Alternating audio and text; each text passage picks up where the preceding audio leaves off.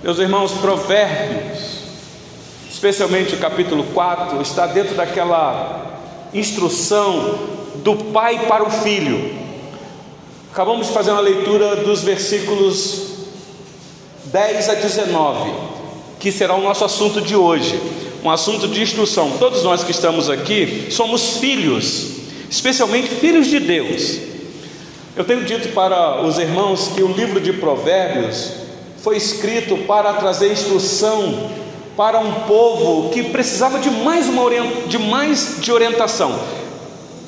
E é difícil, às vezes, a gente forçar a barra do texto para entender aqui a história da redenção passando por ele, porque nós não temos relatado no livro de Provérbios nenhum evento dos patriarcas, dos profetas. O que nós temos neste livro são provérbios, são palavras de sabedoria, de conhecimento, palavras de instrução, de exortação. Mas, meus irmãos, Cristo está aqui neste livro. Nós sabemos disso. Por isso é que ele entrou no cano, é por isso que Provérbios faz parte dos 66 livros deste, desta Bíblia é, chamada é, Bíblia por causa da composição dos livros. Então, Provérbios faz parte da inspiração. Então, nós tomamos o livro como palavra de Deus, ainda que são instruções aparentemente isoladas. Porque você vai ver aqui, a gente está fazendo uma exposição, mas é um desafio. Porque, para quem gosta de pregar expositivamente, a gente chega em Provérbios, a gente quase que fica perdido, porque você lê um versículo e de repente parece que o assunto muda num outro versículo, de tão complexo que possa parecer. Mas quem tem acompanhado aqui a exposição deste livro, tem visto que o livro foi escrito para ser lido. Quem gosta de ler a Bíblia toda, ou durante o ano, um tempo, quando pega provérbio, lê ele todo. E isso indica que a pessoa está lendo porque ela tem aquilo ali como uma instrução da parte de Deus, ela vai lendo, ela vai lendo e acompanhando o raciocínio do autor. E eu já disse para os irmãos que o livro de Provérbios é sim de autoria de Salomão, mas nós vemos aqui mesmo neste livro provérbios de homens que não é, é, é, são identificados ah, como Salomão. Por exemplo, nós temos aqui provérbios do, do rei Lemuel, temos provérbio de Agur, temos provérbios dos homens que eram sábios, do rei Ezequias, mas nós tomamos este livro, meus irmãos, como o livro de provérbios de Salomão. E nós entendemos que, ainda que estes sábios escreveram esses provérbios, esses provérbios, especialmente os homens de Ezequias, eles transcreveram os provérbios. Não, os provérbios não eram deles, eles apenas transcreveram. Me parece que o rei Lemuel, quando escreve os provérbios que nós temos aqui no finalzinho, ele escreve porque ele teve uma boa mãe que o instruiu, uma mãe que educou. E possivelmente esta mãe aprendeu muito dos provérbios do rei Salomão porque estes provérbios transitavam muito dentro da nação de Israel. Então nós estamos tomando o texto, tentando analisar brevemente o seu contexto e tirando lições para nós aqui, meus irmãos. Porque se existe um tempo para a igreja do Senhor Jesus, nos dias de hoje, que precisa de sabedoria, ah, meus irmãos, então nós aproveitamos esse tempo, e esse tempo se chama hoje.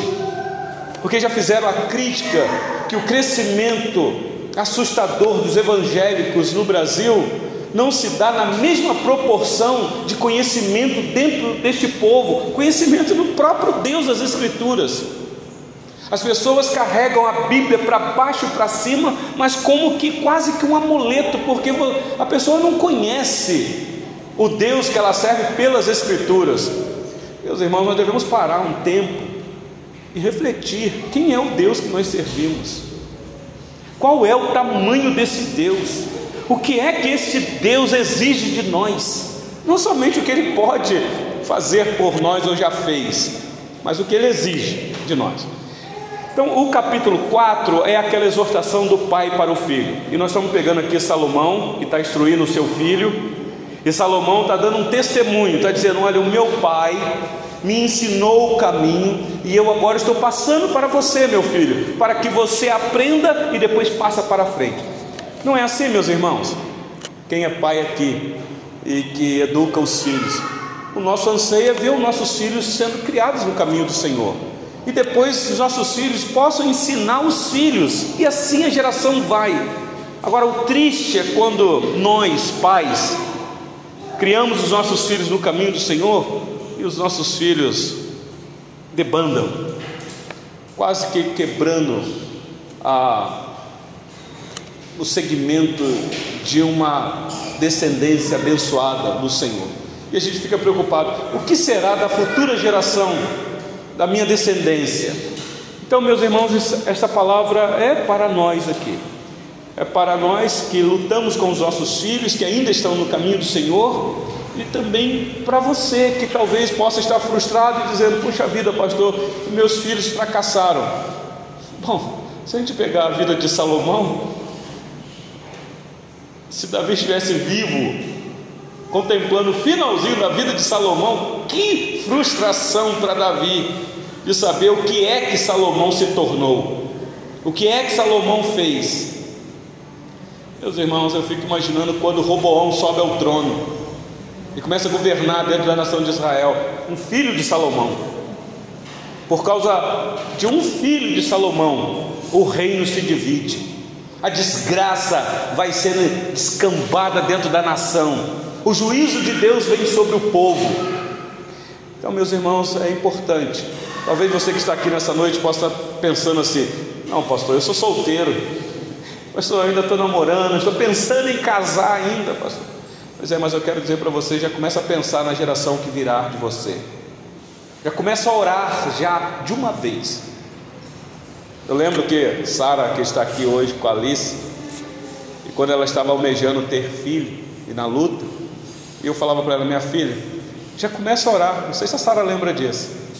Ora, minha filha, mesmo que você não está vendo nada, porque nós somos o povo da fé. Nós confiamos num Deus que é o Senhor da história, do seu povo. Vamos orar. Nós temos esta bênção da oração. Vamos aproveitar e coloca diante do Senhor. Pode ser impossível para nós. Podemos perder o controle da situação, mas o Deus que nós servimos, meus irmãos, nada, absolutamente nada é impossível. E hoje nós estamos aqui em estudo bíblico e Sara tentando conter Alice no colo ali. Uma benção. E daqui a pouco Alice cresce e a geração se segue, meus irmãos. Mas o ponto aqui não somos nós, é o Senhor da nossa vida e da nossa família.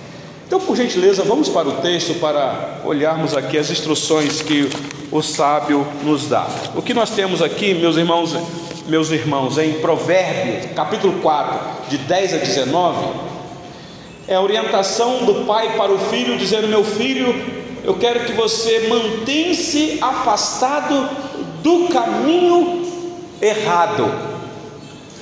Parece tão óbvio, né? Qual é o pai que quer ver o filho no caminho errado? Nenhum pai quer. Mas o problema não é esse, o problema é que o filho muitas vezes é rebelde. O pai senta com o filho e diz: Meu filho, não anda por esse caminho, porque esse caminho é perigoso. Que isso, papai? Papai é atrasado, antiquado. Não, papai não sabe de nada. Vai deixar comigo. Eu sei o que eu estou fazendo. Meus irmãos, muitas vezes nós agimos assim com Deus, com o nosso Pai Celestial que está nos céus. Ele diz: Meu filho, o caminho é esse aqui, anda por esse caminho e você será abençoado. O que é que nós fazemos? Meu filho, tome esta decisão. O que é que nós fazemos, meus irmãos? Então, é orientação do pai para o filho não quebrar a cara, por assim dizer. Então, o que nós temos aqui é uma petição de um pai amoroso, um pai que deseja ver o seu filho abençoado. Eu vou dividir aqui em três partes, se você tiver uma Bíblia aí, você acompanhe. Os versículos 10 a 13, o que nós temos aqui é uma admoestação para que o filho adote um ensino e ande nesse caminho, e o caminho é o caminho da sabedoria. Então, é uma admoestação para adotar este ensino de andar no caminho da sabedoria. Daqui a pouco eu explico. Segundo, versículo 14 a 17, uma advertência muito séria. para que não se desvie do caminho da sabedoria e se aproxime do caminho do perverso. Como tem um ditado muito popular aí: cuidado com quem você vai andar. Cuidado com quem você anda conversando, cuidado com as suas companhias. E eu vou explicar que não há uma a proibição de você andar com quem não professa a mesma fé. Não é isso que o texto está dizendo. O texto está dizendo que existe caminho e pessoas vão te influenciar. Então ah, eu vou daqui a pouco explicar. E por último, é um resumo dos versículos 19, 18 e 19. Ele vai dar uma conclusão aqui de tudo que ele disse até aqui. Então vamos lá, por gentileza. Versículo 10 a 13, o caminho da sabedoria. Eu vou repetir a leitura. Olha na sua Bíblia. Ouve, filho meu, e aceita as minhas palavras, e se te multiplicarão os anos de vida. Vocês percebem o quinto mandamento aqui por detrás? O pai dizendo: Meu filho, se você me honrar, há uma promessa de que os teus dias se prolongarão. Essa é a promessa do quinto mandamento: honra pai e mãe, para que os teus dias se prolonguem na terra que o Senhor teu Deus te dá. Então o pai fala: Meu filho, ouve. Eu peço a você, meu filho, e não só ouve, mas aceita, porque é uma diferença, meus irmãos, de ouvir e de você aceitar no sentido de praticar. Se o filho ouvir e aceitar, então ele vai obedecer o pai. Mas muitas vezes o filho até ouve, mas não aceita. Sei quem é pai e mãe aqui, vai dar uma, uma bronca ou vai exortar o filho, e está falando com o filho, o filho está até lá ouvindo, aquela carinha de piedade dele. Mas se você tivesse o poder de sondar o coração do filho naquela hora, você ia ver que o filho está te praguejando sem falar uma palavra. E é dessa maneira. A gente não fala, mas a gente pensa. Então o pai está dizendo para o filho: Meu filho, se você ouvir e aceitar as minhas palavras, se te multiplicarão os anos de vida. O que o texto está propondo aqui é multiplicar anos de vida. Vida aqui, meus irmãos, não tem a ver com quantidade, mas com qualidade. Vida prazerosa nesse mundo. O filho vai sentir prazer, porque eu não posso pegar o quinto mandamento e entender ele literalmente, quando diz assim: honra pai e mãe, que os teus dias se prolongarão. Aí a ideia que se tem é que é um, é um mandamento com promessa, não é isso? Então, se é mandamento com promessa, então aquilo tem que se cumprir. Mas, meus irmãos, eu conheço muitos filhos piedosos que honram pai e mãe que morrem cedo. Ué, então o mandamento não, não cumpriu? O que é que o texto está tá querendo dizer? Existe uma recompensa para aqueles que obedecem, que honram o pai e a mãe. Isso não tenham dúvidas. Então, se o filho obedecer o pai, se o filho obedecer a mãe, existe uma recompensa da parte de Deus para esse filho. Pode ser aqui nesse mundo, ou pode ser no mundo por vir. Porque às vezes nós queremos as promessas do Senhor cumpridas na nossa vida só nesse mundo. Uma vez eu ouvi de alguém, meus irmãos, e eu concordo com ele. Nós temos muitas promessas da parte do Senhor Deus para as nossas vidas. Muitos. Alguém já fez um estudo aí, eu não sei se prossegue. Nas Escrituras nós temos mais de 8 mil promessas para o povo de Deus. É, são muitas promessas. Mas, meus irmãos, o Senhor Deus tem a eternidade para cumprir essas promessas nas nossas vidas. Então, ledo engano aquele que pensa que o Senhor Deus tem que cumprir a promessa antes de você morrer. Como tem uma música aí, as pessoas cantam muito. Eu não morrerei sem que o Senhor cumpra as promessas na minha vida. O que é isso, meu irmão? A morte também é uma promessa que o Senhor cumpre na nossa vida. A morte para nós não é o fim, nós sabemos disso. Aqueles que estão em Cristo já estão mortos, estão vivos para Deus. Então o Senhor Deus tem eternidade para cumprir as promessas dele na nossa vida. Então, meu filho, se você me obedecer, e aqui eu já quero tirar uma lição para nós, nós, como filhos de Deus, Quantas promessas, quantos mandamentos da parte do Senhor. Vocês prestaram atenção? O pai diz assim: Meu filho, aceita as minhas palavras. Ele está falando com autoridade. É claro que as palavras não são dele, a palavra foi dada a ele, mas ele está como que um oráculo de Deus aqui. Ele está dizendo: aceita, meu filho, porque estas palavras são palavras de vida eterna. Versículo 11, 12 e 13. No caminho da sabedoria te ensinei, e pelas veredas da retidão te fiz andar. Em andando por elas, não se embaraçarão os teus passos. Se correres, não tropeçarás. E o versículo 13 diz assim: retém a instrução e não a largues, guarda, porque ela é a tua vida. Meus irmãos, o caminho da sabedoria, tenho dito aqui vez e outra, sabedoria é o que nós precisamos, meus irmãos, para saber viver. E não é uma sabedoria adquirida por conhecimento humano, é sabedoria vindo dos mandamentos do Senhor. Agora, como que eu vou adquirir essa sabedoria se eu não tenho prazer neste mandamento? Se eu não tenho gosto pela lei do Senhor? Eu não estou falando de vocês aqui, não, porque vocês aqui eu sei que têm gosto, vocês vêm aqui para aprender a lei do Senhor. Mas eu também não estou falando de quarta-feira após quarta-feira. Estou falando de todo dia, ter prazer na lei do Senhor, como diz o salmista, nela meditar dia e noite. Meus irmãos, como nós iremos andar no caminho da sabedoria se nós não amamos a lei do Senhor. Por isso o pai está dizendo: meu filho, aceita as minhas palavras, porque é a bênção da parte do Senhor. Então o pai está incentivando o filho a seguir o caminho da sabedoria, porque tem bênçãos. Nós não devemos seguir a sabedoria por causa das bênçãos. Mas, meus irmãos, tem bênção. Parece que ele está descrevendo uma pessoa aqui, não sei se vocês já perceberam. Quem é essa sabedoria que é o caminho, que é a verdade e que é a vida? E é Ele que tem provisões, meus irmãos, para nós. Então o Pai está dizendo: meu filho, se você andar neste caminho, tem bênçãos para você. Mas cuidado, porque existe um outro caminho, que é o que vai vir aqui agora. Olha comigo aí a partir do versículo 14. Aqui é uma advertência. Ele apontou primeiro o caminho de vida, de paz, de abundância, de sabedoria. Mas, meu filho, eu estou te falando isso porque existe um outro caminho, e este outro caminho, aos seus olhos, pode ser mais atrativo, porque o é, meus irmãos. Nós que somos pecadores sabemos disso. O pecado é divertido demais, meus irmãos. Aquilo que é proibido nos atrai, a nossa natureza é assim. Então o pai quer alertar o filho. Olha comigo aí o versículo 14 e 15.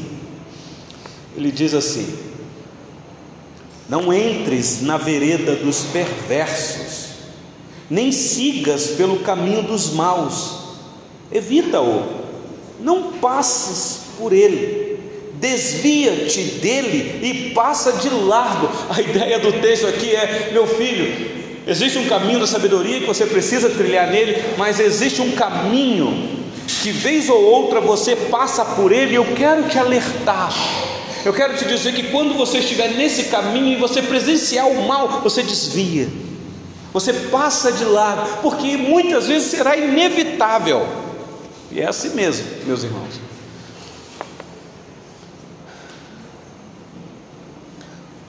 O Salmo 1, versículo 1 diz assim: Bem-aventurado o homem que não anda no conselho dos ímpios, não se detém no caminho dos pecadores, nem se assenta na roda dos escarnecedores. O que é que o salmo está dizendo? Que existe um perigo de eu me influenciar por um caminho mau ou o caminho dos perversos. Não há problema nenhum de você andar com o perverso.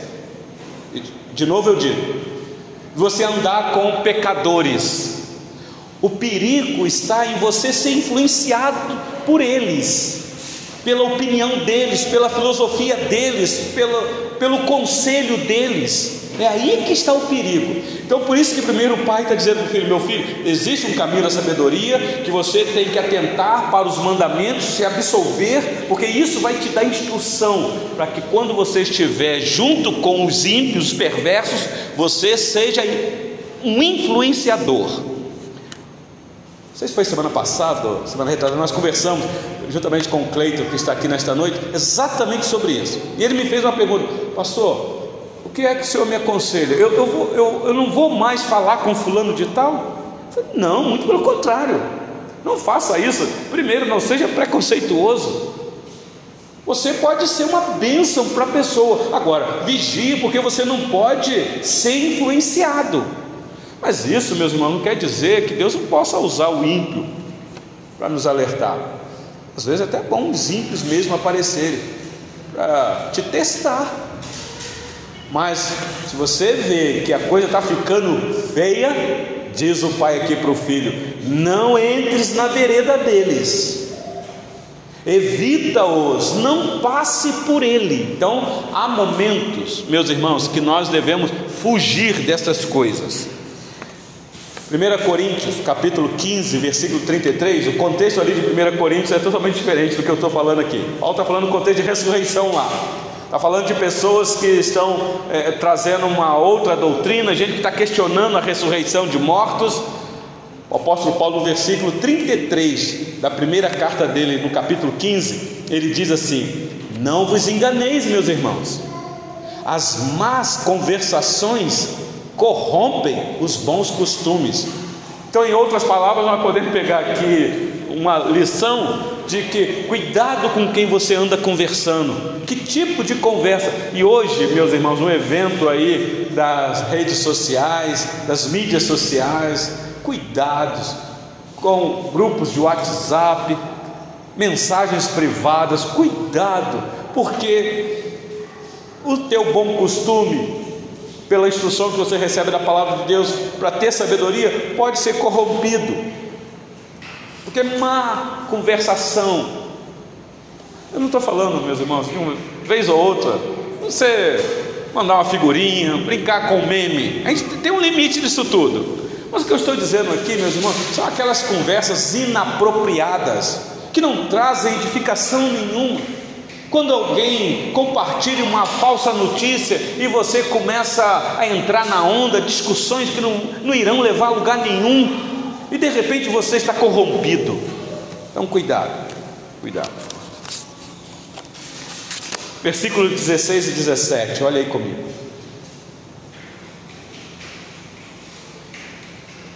Ele vai dizer aqui, porque é que tem que tomar cuidado.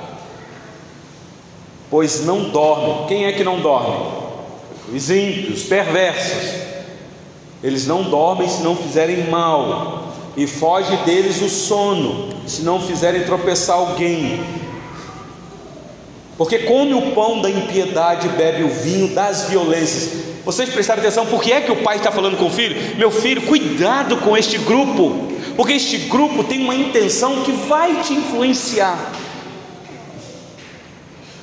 Meus irmãos, podemos ter vários testemunhos aqui de bons filhos começaram a andar em patota, em grupo, em grupos, que daqui a pouco aquele grupo tinha intenções maldosas no coração, e daqui a pouco, porque estava junto com o grupo, e pagou um alto preço, um alto preço.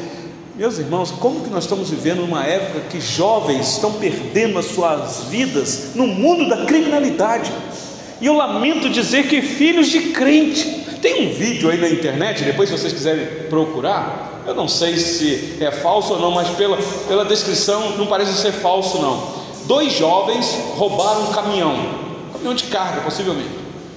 E um parecia ser crente, filho de crente, porque aí há uma perseguição da polícia. Está na internet, depois vocês procuram aí e de repente uma troca de tiro. Eles estavam armados também, mas os policiais também fortemente armados. Fizeram sinais para eles pararem, eles não pararam, eles revidaram, eles deram tiro, a polícia revidou. E aí, quando eles viram que a coisa estava feia, eu estava assistindo desespero, porque a câmera do caminhão que eles roubaram estava ligada e eles não sabiam de nada. Então a câmera filmou tudo o que estava acontecendo, a perseguição da polícia. Num dado momento que o rapaz estava dirigindo, parecia ser crente, filho de crente, possivelmente, começou a ficar desesperado porque ele sentiu que a morte estava perto e ele começa a orar. E ele começa a orar, pedindo: Senhor, me perdoe, Senhor Jesus, tenha misericórdia. E aí, de repente, na mesma oração, ele fala com comparsa: Pega minha arma, pega minha arma, engatilha. O que, que é isso? E de repente, quando o cerco fechou, eu acho que ele levou um tiro nas costas, porque no vídeo ele chega a falar isso. Os policiais abriram fogo em cima deles, orando, meus irmãos, na hora do desespero. Então, possivelmente, se ele estava falando ali em nome de Jesus, orando, porque ele aprendeu, alguém ensinou ele. Mas é lamentável dizer, muitos jovens se deliciam nesse caminho da, dos perversos, entram para a patota, acham que estes grupos é que vão dar a eles estátuas, e aí, quando descobre amargamente o gosto da disciplina da parte de Deus. Então, meus irmãos, a maldade do ímpio aqui é o seu sedativo para a noite. Parece que eles ficam anestesiado para agir à noite. É à noite que eles atuam com mais veemência. Mas também, meus irmãos, há alimentos para o dia, porque não só à noite você não pode ficar preocupado, mas de dia também você tem, tem que ficar preocupado. Tranca na casa, seguro no carro e trancar, porque a coisa está difícil demais. Eu sou natural do Rio de Janeiro, estava vendo uma reportagem familiar chegando em casa, eu acho parado no sinal, de repente, bandidagem chegou para assaltar o carro, e aí estava o esposo dirigindo, a esposa e a sogra atrás, e de repente os caras nem esperaram a, a senhorinha sair do carro, e naquela ânsia toda de tirar o cinto, saíram arrastando a dona. Coisa triste, meus irmãos. O que é isso? Que maldade é essa, meus irmãos?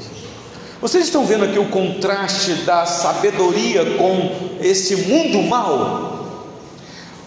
Eu queria ler com vocês o Salmo de número 36. O pai aqui, meus irmãos, espera que o seu filho recue diante desse retrato repulsivo dos desejos dos ímpios. Salmo 36, por gentileza.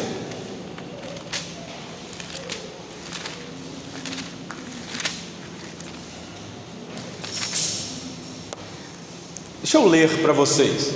Acharam aí? Salmo 36. Achou? O título do salmo aqui na minha Bíblia é A Malícia Humana e a Benignidade Divina. Eu, eu vou ler só quatro versículos. Diz assim a palavra do Senhor. Salmo 36, de 1 a 4. Há no coração do ímpio a voz da transgressão não há temor de Deus diante de seus olhos, porque a transgressão o lisonjeia a seus olhos, e lhe diz que a sua iniquidade não há de ser descoberta, nem detestada. As palavras de sua boca são malícia e dolo. Abjurou, ou seja, ele renunciou publicamente qualquer instrução ele abjurou o discernimento e a prática do bem. Versículo 4: No seu leito, maquina a perversidade, detém-se em caminho que não é bom, não se despega do mal. Meus irmãos, vocês perceberam a urgência que é de nós sermos luz neste mundo? De anunciarmos o Evangelho, de dar bom testemunho. É isso que o pai quer para o filho. Meu filho, eu quero te instruir nesse caminho, o caminho da sabedoria, porque é um caminho perverso e nós podemos mudar este quadro. Meus irmãos, eu não tenho dúvida que a cidade de Betim está violenta. Alguns bairros em destaque, numa violência descontrolada. Mas, meus irmãos, façam uma pesquisa aqui em Betim e veja, veja Quantas igrejas evangélicas nós temos aqui em Betim? Faz um mapeamento nesses bairros que são violentos e vejam quantas igrejas evangélicas existem. Meus irmãos, cadê a diferença? O que é que está acontecendo com a gente, meus irmãos? Será que realmente nós estamos sendo sal e luz? O que, é que aconteceu com essa geração de cristãos modernos? As igrejas modernas o que é que nós queremos? Será que nós somos muito bons só aqui dentro, meus irmãos? Antes de começar o estudo aqui, o nosso irmão Mateus nos confidenciou de um momento que ele teve à tarde com um rapaz que possivelmente teve uma crise de epilepsia.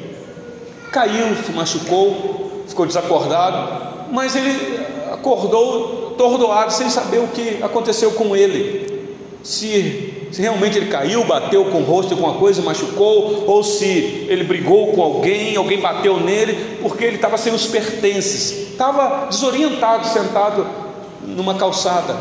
Ainda bem que Deus enviou Mateus lá e naquele momento Mateus foi bênção para aquele rapaz. E aí depois o rapaz estava confidenciando para ele algumas coisas. Meus irmãos, nós estamos vivendo num mundo mal. No mundo mal.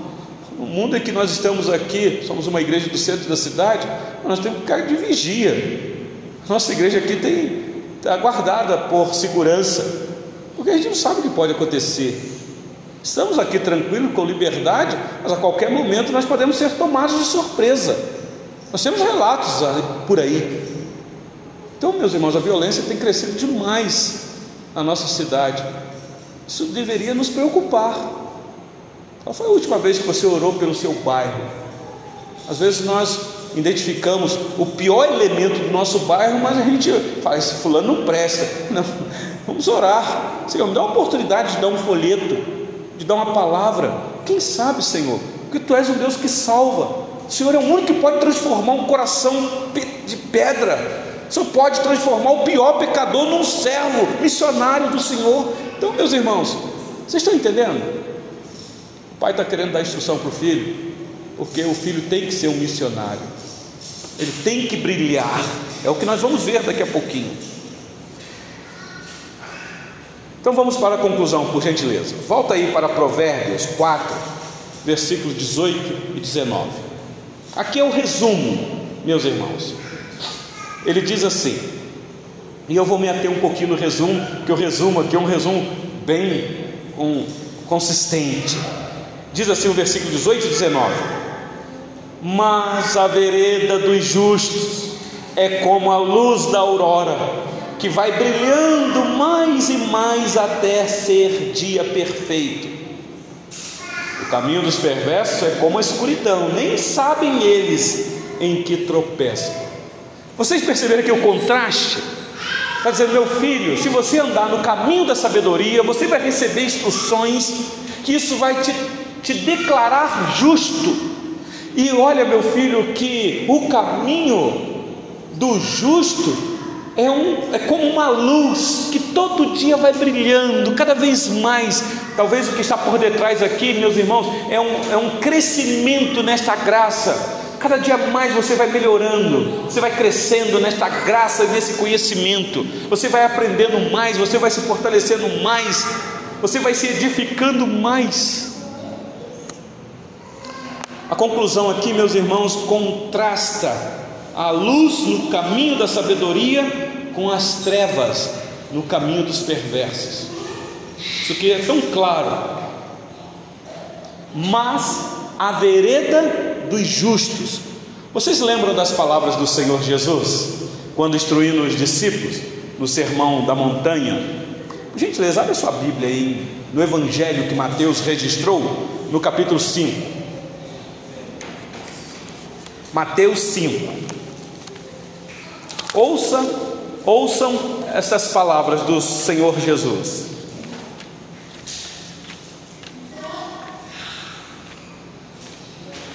Sermão do Monte ou da Montanha, capítulo 5, a partir do versículo 14.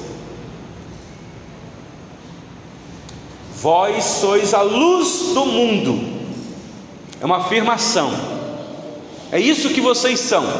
Então, não se pode esconder a cidade edificada sobre um monte, não tem como, ela será vista. Então, ele está dizendo: nós somos chamados para aparecer numa linguagem bem popular, para dar cara à tapa. Mas a continuação do texto diz assim, versículo 15 e 16: Nem se acende uma cidade para colocá-la debaixo do alqueire, mas no velador, e alumia a todos os que se encontram na casa. Assim brilhe também a vossa luz diante dos homens, para que vejam as vossas boas obras e glorifiquem a vosso Pai que está nos céus. Olha a instrução do pai para o filho: Meu filho, sabe por que é que eu quero que você ande no caminho da sabedoria? Porque o meu alvo não é nem você, meu filho, o meu alvo é a glória de Deus. Porque eu sei que se você andar no caminho da sabedoria, você será luz, e essa luz irá brilhar nas boas obras que você irá realizar, e isso vai tributar a Deus glória. Prestar atenção, meus irmãos. O ponto aqui sempre é a glória do Senhor.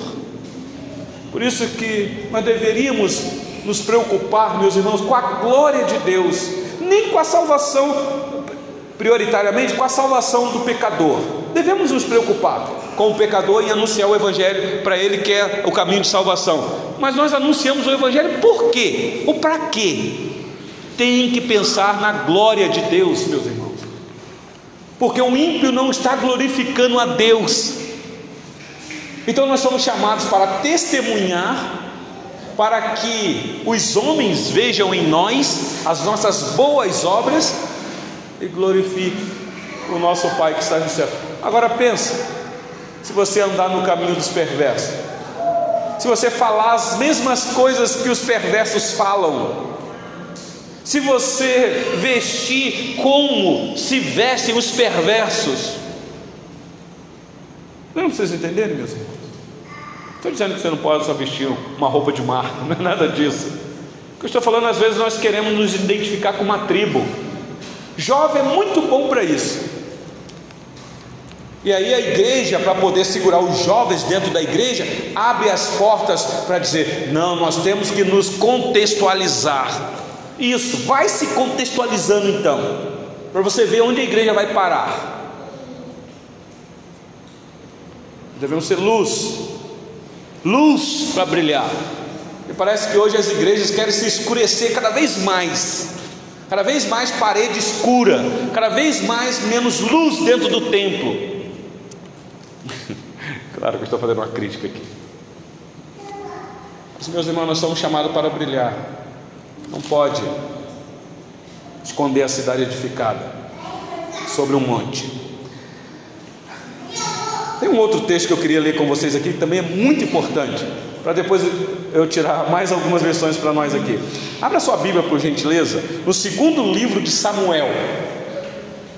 As últimas palavras do rei Davi, o avô de Roboão, o pai de Salomão. Abra aí, por gentileza. Segundo livro, Samuel, capítulo 23.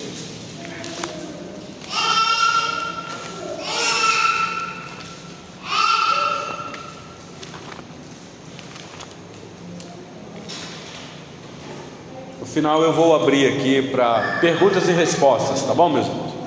Talvez você queira contribuir com alguma, algum comentário. 2 Samuel 23, eu vou ler quatro versículos também, apenas.